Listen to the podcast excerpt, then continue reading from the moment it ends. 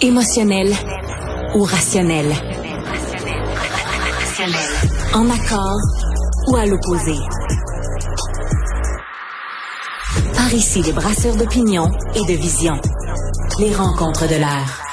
Bonjour Marie.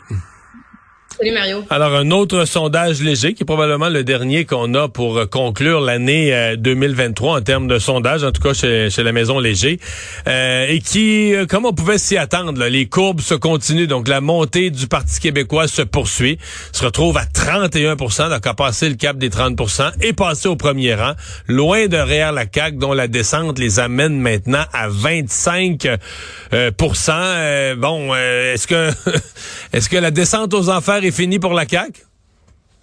Non, loin devant la CAQ, en fait. Mais tu sais, ça vient confirmer le sondage qu'il y avait eu en début, la semaine dernière aussi. Donc, on savait pas si la métaux était euh, conforme Ouais, de Palace, là.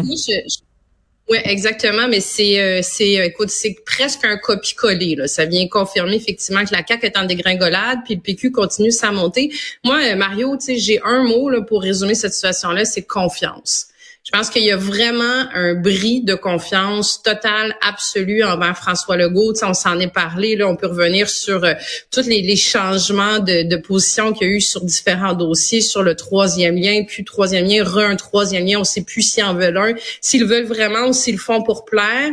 Euh, on comprend plus les assises des convictions non plus. Tu sais, la CAQ dans le premier mandat, on savait qui ils étaient, pourquoi ils avaient été élus. Ils ont fait ce qu'ils avaient dit qu'ils feraient aussi au niveau de l'identité, du nationalisme, la langue française. Ça plaisait pas à tout le monde, mais ils ont fait ce qu'ils avaient dit qu'ils feraient. Donc, il y avait un, sentiment de confiance, de crédibilité. Puis c'est ça qui s'est effrité, je pense, avec le temps. Puis Paul Saint-Pierre Plamondon, ben c'est complètement le contraire. Tu sais, il y a quelque chose de d'un peu antinomique dans le dans le sondage où le l'aiguille, le baromètre bouge pas pour l'adhésion au référendum. Tu sais, c'est pas le monde sont pas euh, les deux pieds sur l'accélérateur. C'est même très bas.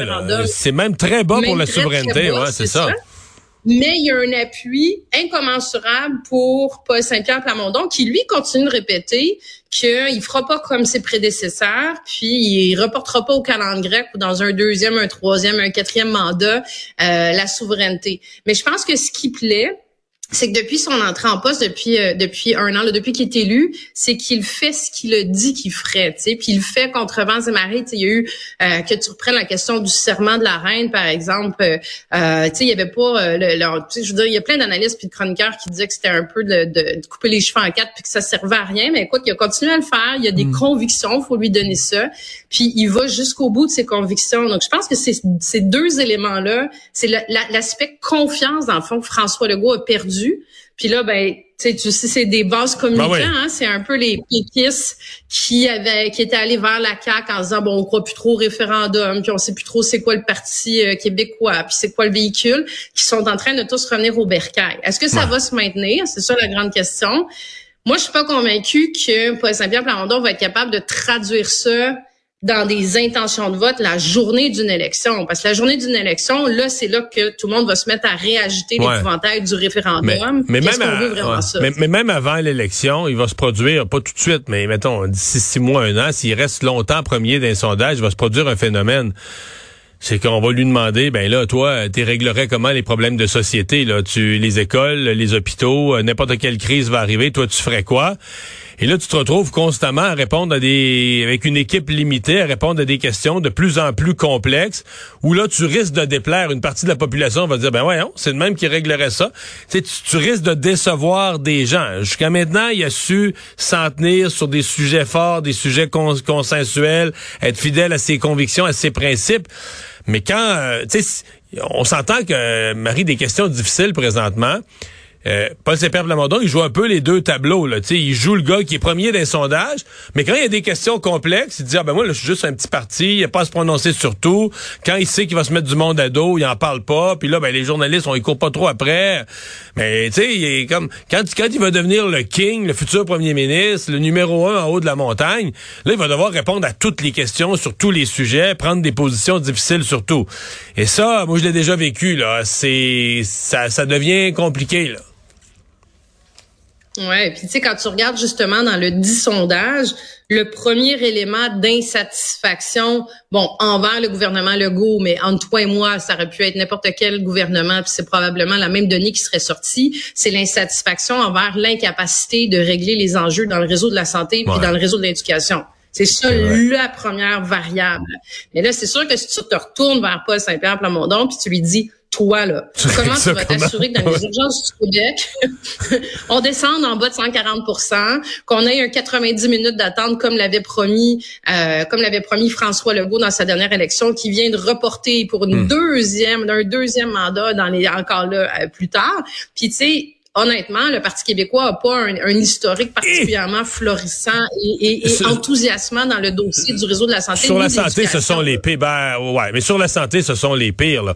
on a chialé contre Gaétan Barrette, Philippe Couillard, mais à mon avis, les pires moments du réseau de la santé, les pires périodes de questions à l'Assemblée nationale où toutes les questions étaient sur les urgences qui débordent, c'est avec le PQ au pouvoir. Là. Ben, évidemment, pas les urgences qui débordent, puis, euh, tu sais, moi, je, travaillais dans le réseau de la santé. Là, je peux te dire, j'avais les deux pieds à l'hôpital juif là quand euh, c'était euh, Côte Pauline Marois, François Legault qui était là à l'époque au PQ, puis qui envoyait des huissiers. Moi, j'ai vu des huissiers là aller chercher des médecins à l'hôpital ah pour les amener aux urgences de façon obligatoire le décès, ah ça c'était surréaliste le voir. Moi, je les ai vus de mes yeux vus là, rentrer parce qu'il y avait eu un décès de patient qui avait été transféré de Shawinigan à Trois-Rivières, si ma mémoire est bonne, puis qui était décédé parce qu'il n'y avait plus assez d'urgentologues. C'est la même époque où tu avais des patientes qui étaient envoyées aux États-Unis pour être traitées euh, pour des cancers. Écoute, c'est pas, c'est pas, c'était pas, c'est l'époque où on a coupé des médecins de famille on a mis des infirmières à la retraite, on a coupé les entrées. On, on, ça a pris 20 ans s'en remettre, là, mais non, ça, c'est sûr que ça, ils vont se faire ramener ça constamment.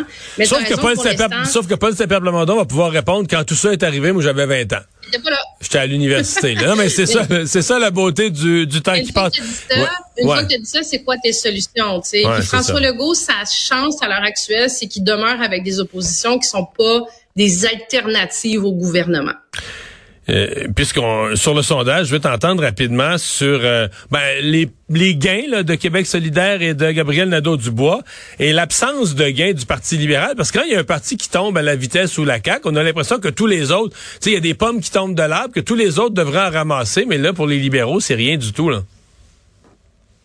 Ben pour Québec solidaire, écoute, c'est 2% d'augmentation, c'est un peu dans la marge d'erreur d'un sondage. Donc, est-ce que c'est vraiment une tendance? Est-ce qu'il se passe vraiment quelque chose? Est-ce qu'ils vont retomber 2% de moins à la prochaine élection?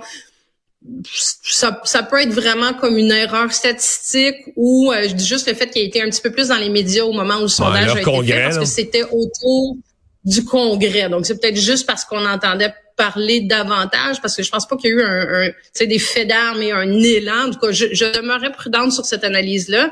Parti libéral du Québec, ben écoute, son encable. Tu as vu euh, Marc Tanguay, le chef intérimaire, qui est euh, euh, le, dernier dans les statistiques en termes de quand on demande qui vous voudriez voir comme premier ministre du Québec.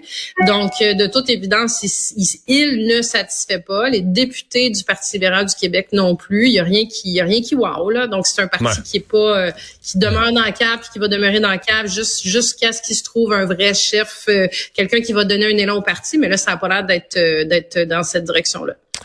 Un petit mot sur ce qui s'est passé à l'Assemblée nationale aujourd'hui. Fin de session parlementaire, les esprits se sont euh, chauffés.